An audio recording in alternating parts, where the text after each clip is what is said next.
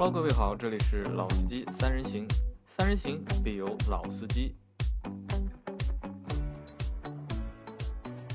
大家好，欢迎收听《老司机三人行》。这期节目我们会和大家聊一聊，你会不会去做网约车的司机？这期节目的嘉宾是老倪和阿 Q。大家好，我是阿 Q。大家好，这是老倪。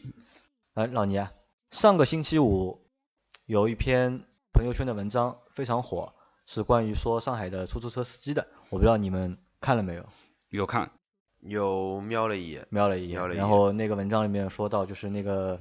应该是个女孩吧，她可能打车，然后打不到，然后出租车扬招，然后停下来问她去哪儿，她可能去的那个地方比较近，出租车都拒载，然后通过网约车的软件、打车软件来打车，然后三倍的价格也打不到车，然后她除了她打不到车，她看到很多马路上的其他人也打不到车，然后她就一下子很有感慨。然后他就很怀念以前上海的出租车司机，因为上海的以前上海的出租车司机其实素质非常高而且，可以标准也很高对，可以说是全国可以名列模范了。前前茅的吧，我觉得。对但是现在的话，可能因为各种各种原因嘛，就导致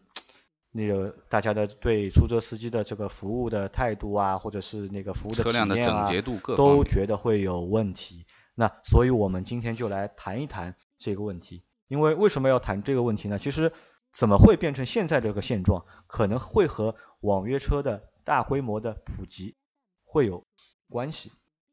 老聂，你作为一个老司机，啊，上海叫阿拉，侬也是老客了了。那么以前你对上海的出租车，你是怎么看待的？是？呃，我觉得上海的出租车啊，就是给人的感觉就是第一个，呃，相对来说很干净。第二个就是司机的这个素质啊，原来的一些老司机那个时候都是有三星啊、几星的那个司机啊，都是原来老的强生出租啊，或者说锦江啊，对不对？包括我们讲的就是说大众啊，众其实都是非常好的。我觉得，上海以前老牌的嘛，就是大众，然后强生，嗯，然后锦江其实还不算大的。锦江其实是原来我们曾经谈过一期，就是很多华天宾馆的那种，就是丰田啊进口车，后来都是转这个，其实就是锦江集团嘛。其实因为我印象当中最大的其实就两个嘛，就大众和强生嘛，这两个是最大的。对对对因为为什么？因为我以前我们做出租车广告的嘛，其嗯实就这两个车队的广告其实是最贵的，然后也是最难拿的，基本上就没有档期的嘛。然后我记得那个时候好像锦江还可以，然后有那个蓝色联盟。对。现在不知道蓝色联盟还有吗？还有，有啊，还有对吧？对啊。我们可以再回想一下，再早一些年，上海的出租车其实有一个标志性的三白，驾驶员必须要有白衬衫、白衬衫、白手套、白手套、白座套。白座套。啊，那现在好像都没有了。对，所以说在那个时候，你不管是大众、强生、锦江、蓝色联盟，哪怕是法兰红，还是一些不知名的私人的一些出租车，你都能看见这三样东西。所以说呢，上海的一个标准是非常高的，因为无论你是哪一家公司的员工，你都必须要进行一个执行这个东西。我觉得就是出租车的那个管理啊，就是说上海应该是做的最好的啊，因为我们去过很多的城市，包括我们去飞机下来，或者说火车站下来以后，啊，我去过外地很多的城市，都是一团乱，就是基本上你没有一个指定的一个打车的一个公共区域，你可以能够排队等到车，是随便马马路上在在招，但是很多人就是不去啊，等等啊，拒载的这种情况很很很很厉害。但是在上海原来是没有拒载这个说法的，你可以去投诉的。那现在其实大家都觉得上海的出租车变得比较糟糕，那为什么会变得比较糟糕？大家考虑过这个问题没有？呃，我觉得是这样，就是说，可能是出租车司机的申请的条件的放宽。第二个就是说，呃，很多的这个现在呃网约车的加入啊，包括我们说的私家车的加入等等。那么其实现在的出租车的生意的确是不太好做啊，包括份子钱也越来越高啊，真的是挣不到钱，其实蛮辛苦的就。是其实就是从业人员，就是从因为一是从业人员的素质相对来说没有以前那么高了嘛，因为以前可能就是出租车司机在上海来说还算一个比较好的职业，因为虽然辛苦归辛苦，但是收入比较稳定，而且就是你能够多做多得嘛，对对吧？然后很多很多上海人都愿意去开出租，然后我甚至还看到很多就是爸爸是开出租车的，然后儿子也是开出租车的，然后嗯老子跑白天呃跑白天跑，然嗯后儿子晚上跑，然后这种人家家庭条件都都不错。其实呃，这个出租车这个行业啊，就是说从上海那个时候很早啊，八零年代嗯那个时候就开始。那么其实很多第一批的这些老的出租车的那些司机，其实他们的收入还是蛮厉害的啊。那我觉得原来拿个万把块钱一个月是没有问题的，很多年前啊，八千一万的。但是其实现在你说拿多少呢？可能现在都拿不到，越来越少了。可能现在能够拿到五千多块钱啊，什么都已经蛮好了。还有很多我我问过，也有些只有拿你稍微懒一点的，可能只有真的只有三四千块钱都都有啊。那我觉得呃这个这个收入在降低减，少嘛。对，在降低那为什。么收入会减少呢？可能是因为市场格局发生了变化。我觉得也不该呃各各方面的我觉得也不能全怪网网约车，就几个原因。我认为是有几个原因，一个原因是现在中国就是特别是大城市的私家车的保有量增加了，呃因为我们大家都有车了嘛，对吧？就是我们如果都有车的话，其实我们我们这群其实理论上应该算是主力的打车人用车人群吧。如果我们都有车的话，那可能就不需要再叫出租车了嘛。因为我以前我没买车的时候，我算过的，就是我爸爸帮我算过，因为我我以前搜集那个就是出租车那个发票嘛，然后我爸帮我算了一下，大概我最多的一年我叫车大概三万多块，就一年叫掉三万多人民币。然后后来我爸就问我，你他妈干什么的？你为什么要叫那么多车？你这个两年叫下来，你差不多可以买辆车了。啊，那个时候啊，后来我就买车了嘛。我买车了，基本上就叫的相对来说会比较少。我开车的话就不需要叫出租车了嘛。那这是一个原因，还有一个原因就可能就是真的是网约车，因为来了之后，因为这个生意的模式就发生变化了，用户的习惯、这个市场的格局都发生了变化，那可能对出租车那个行业产生了一点影响，或者是产生了变化，导致出租车司机赚钱没有以前那么容易了。我觉得是呃，一方面啊，就是说私家车的介入啊，另一方面其实也就是开出租车的司机，其实他的成本在增加，一个是我们讲的份子钱，第二个油涨了啊，多少，对，油一直在涨。对不对？他们每天跑的公里数三百公里一天这样子，每天要花的油费要比原来要成本要多承担多啊，现在油费那么高，吃饭也贵，吃饭也贵啊，以前五块钱所有的成本都在上升，但是其实我们讲的这个出租车的这个单价，其实它的上升幅度远远没有油啊什么这些上升的幅度来的大，或者说它的份子钱，对不对？那其实它的收入在下降嘛。因为相对来说，中国在中国叫出租车其实还是蛮便宜的，因为我们去国外的话，去日本或者去美国的话，哪怕去近点香港的话，你去香港打车你就知道出租车都是很贵的。我叫大概我去香港，我叫过一次吧，大概反正十公里不到的路，大概收了我大概将近三百港币，然后我就觉得哦，好贵啊。然后但在中在上海的话，十公里路大概也就四十多块人民币，大概也就。呃，我觉得其实我们今天在讨论的就是网约车这件事情。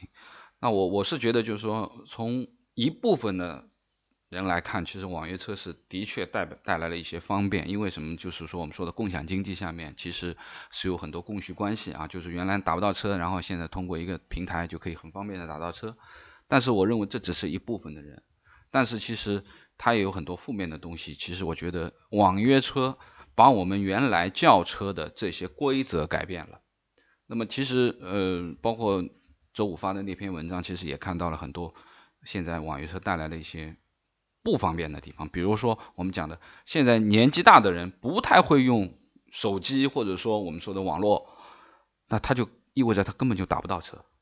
啊，原来啊，他可能还在马路上扬招的时候，等一会儿还能有扬招的车。现在根本你想扬招，基本上是零。啊，现在所有的这些呃出租车其实都加入了一些网约车的平台，也就是意味着他可以挑选客人。原来是不能挑选客人的，也不能拒载的。现在他可以说我不我不接你这个客人，因为我我我可以选择一一单长单，我要去机场的，或者说去哪里的。而把门口路过的这些可能只有起步费的这些客人都忽略掉了，所以说这也就是意味着你你前面讲到的，就是说短途现在没人接，长途拼命抢，对不对？这是一个现状，其实它的规则被改变了。阿 Q，你平时打车打的多不多？平时偶尔会打，偶尔会打。那你打车现在是扬招呢，还是会通过网约车的方式打车？我现在基本上都是出租车，因为都是网约车车很少很少很少，网约车很少基本上不做。因为我也其实我也是基本上不太叫网约车，我除非在一些特殊的情况，比如说我这个时间段实在叫不到车，那我会去叫网约车。如果正常如果有出租车的话，我还是会选择出租车，因为我觉得呢，出租车相对来说就是正规一点。因为前面老倪说到一个地方，就是这个地方非常非常关键，我个人认为，因为专车的或者说网约车的标准逐渐的话在降低，也就是导致一些什么样的情况呢？因为本身呃像这种呼叫类的这种网约车平台，它本身就是在它的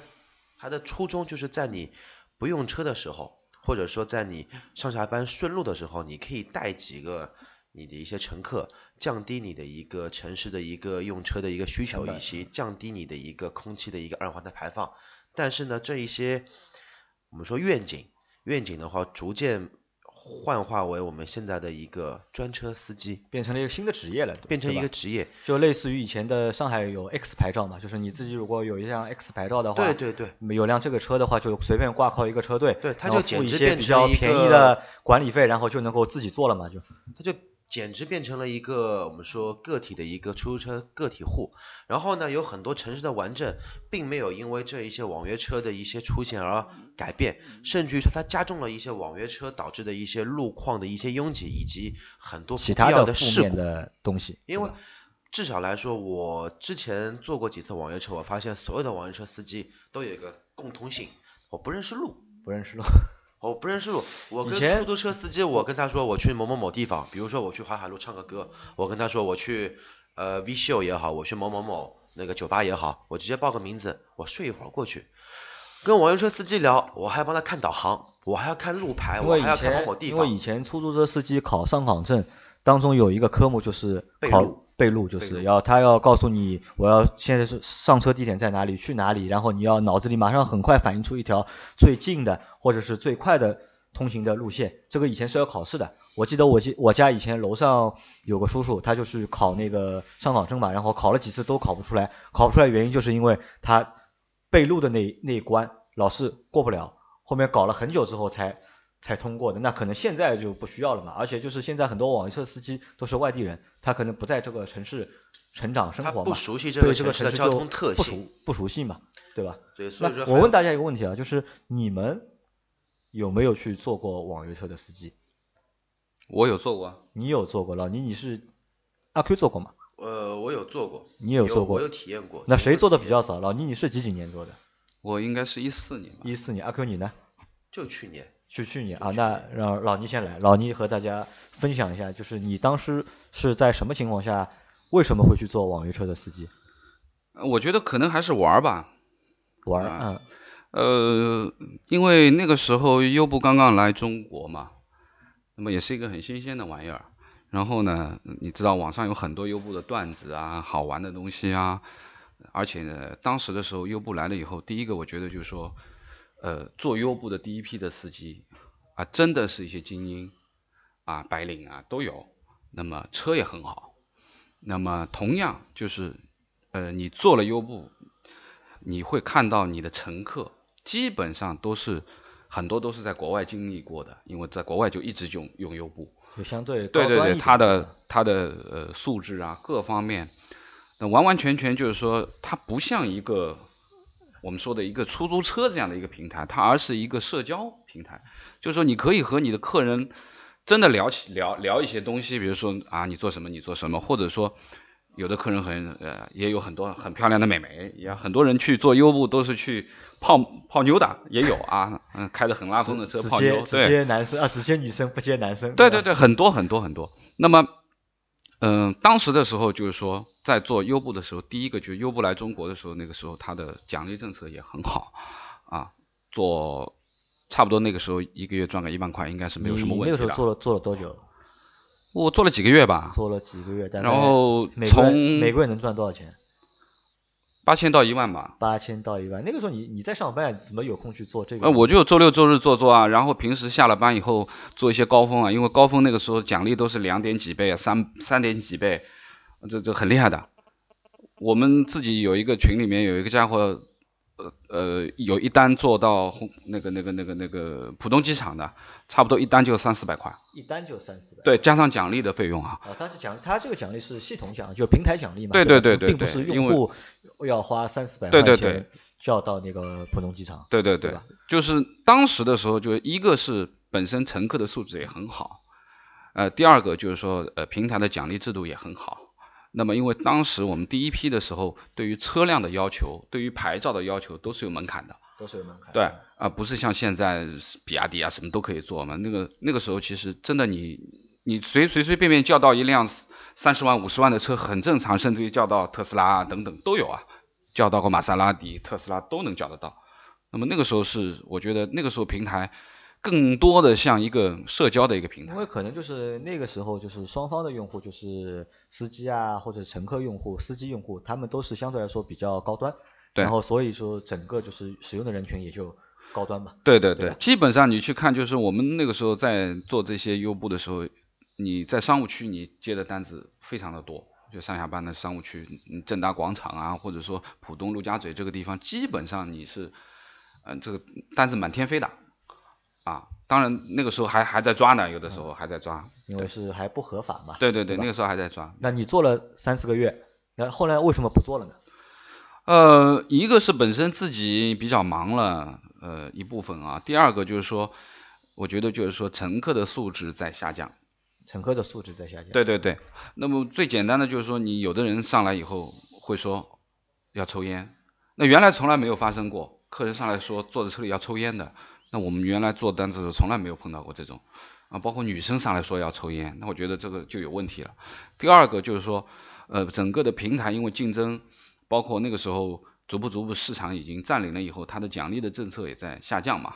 啊，奖励的倍数也在下降。那么，呃，你知道我我是一辆 SUV 的车，我的油耗很高，肯定要比普通的车要油耗高，我可能一百公里要十几升啊，嗯、城市堵车的话可能要十四五升这样子，那就不合算了。那你怎么算都划不回来了嘛？那我觉得那个时候好玩嘛，也已经玩过了，过了就就结束了嘛毕竟不会，我们不是对那种心态就是是说你你从做第一单的生意，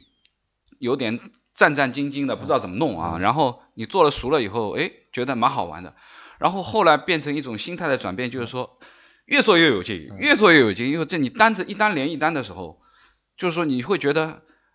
很好玩像，在玩游戏啊，就是？真的是很好玩。打在在通关，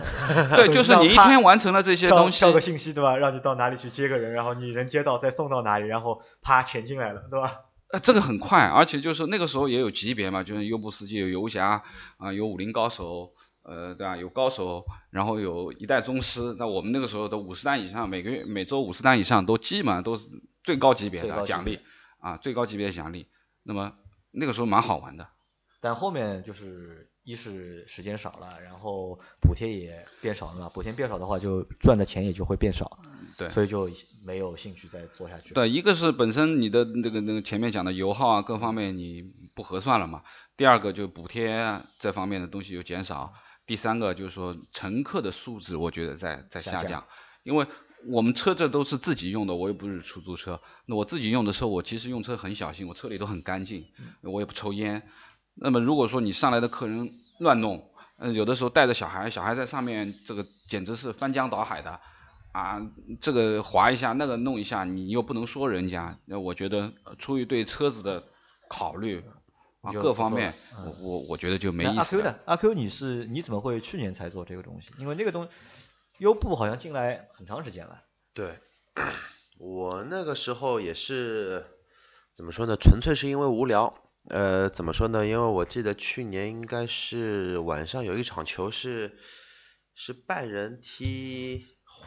拜仁踢皇马还是踢谁，我给忘了，反正是啊欧锦赛决赛。因为我记得很清楚，他是凌晨三点钟才开始踢决赛。那我这个平时的作息时间是十二点睡一睡觉，你叫我十二点睡，三点起来，我肯定起不起来，那我也看不着了。那当中这个时间干嘛呢？在家里面打游戏，呃，都打腻了，没什么好打，那我就出去开开专车吧。然后呢，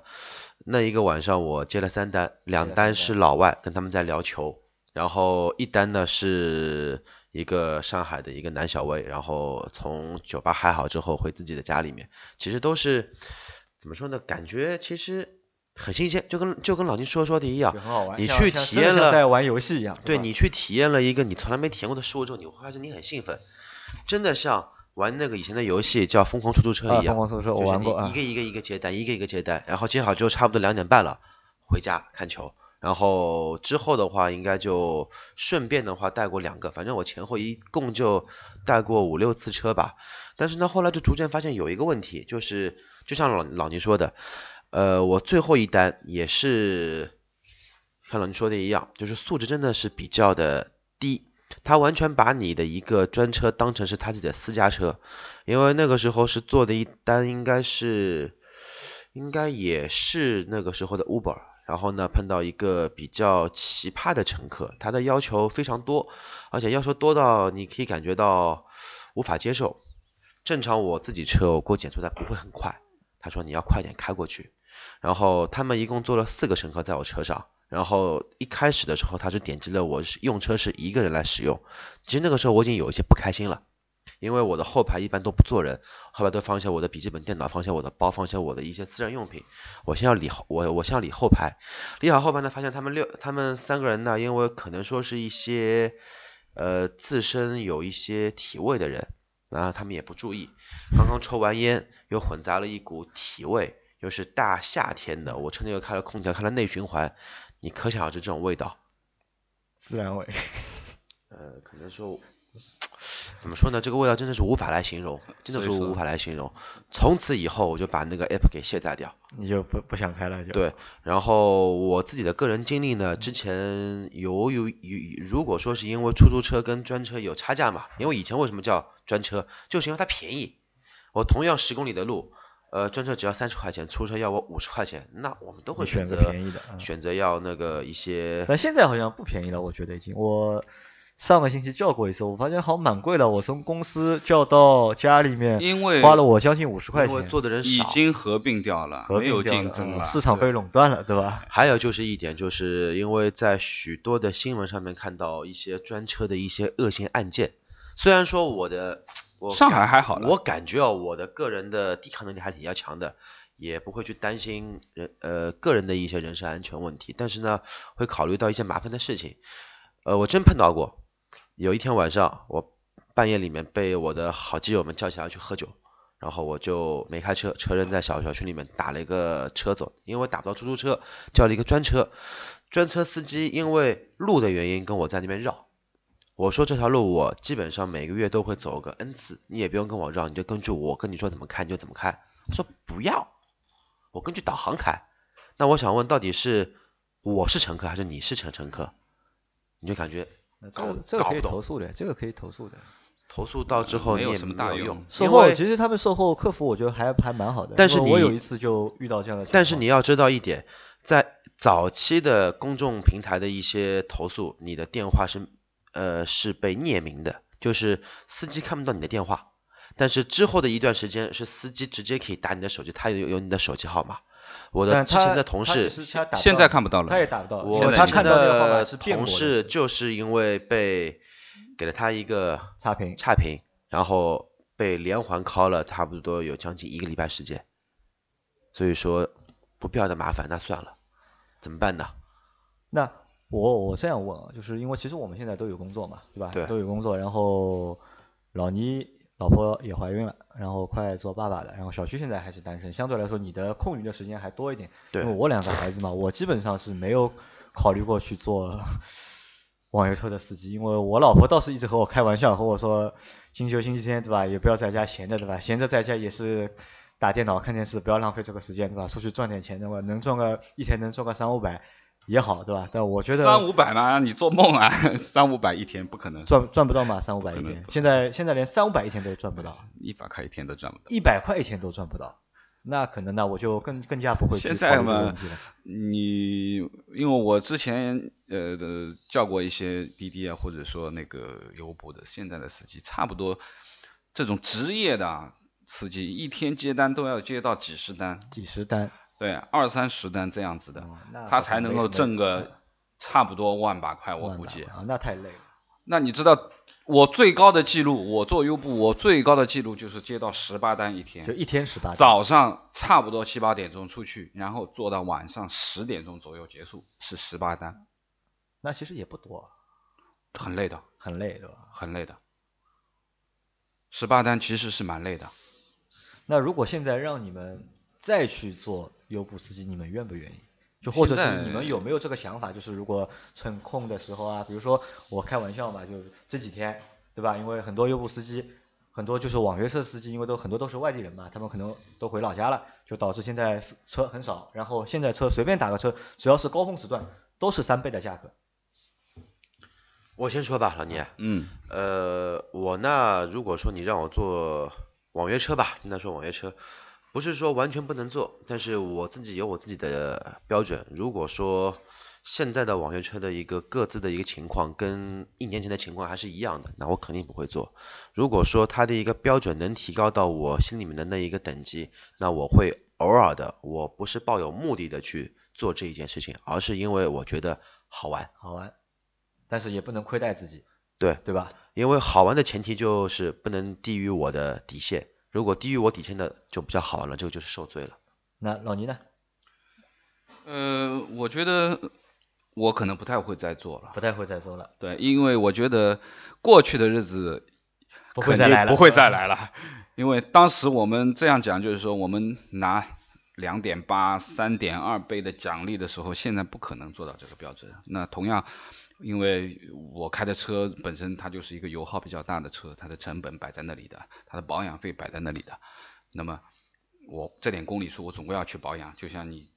说的这个一年要做几次啊保养，那肯定这也是费用嘛，那达不到这个标准我肯定不做的。那我觉得如果说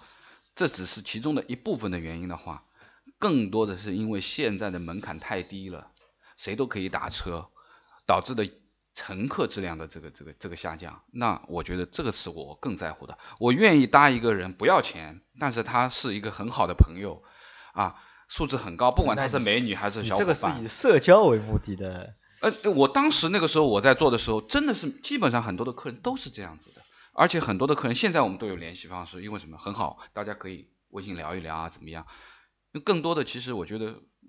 蛮好玩的。那么现在的话，你个人的素质啊，各方面的东西啊，就像前在前面阿 Q 在说的车的味道。那我我曾经在在一个夜店门口接过四个男的，满身的酒味。那你怎么你拒载吗？不可能。而且路上一路的就在呃呃呃，我就真的怕他吐在我的车上，我就疯了。这个，那我觉得这种，所以说我基本上晚上到十点钟就拜拜。我所有的单子基本上到晚上十点钟以后，我不接夜夜单的。我夜里面会接到很多喝完酒的人。这是一个问题的。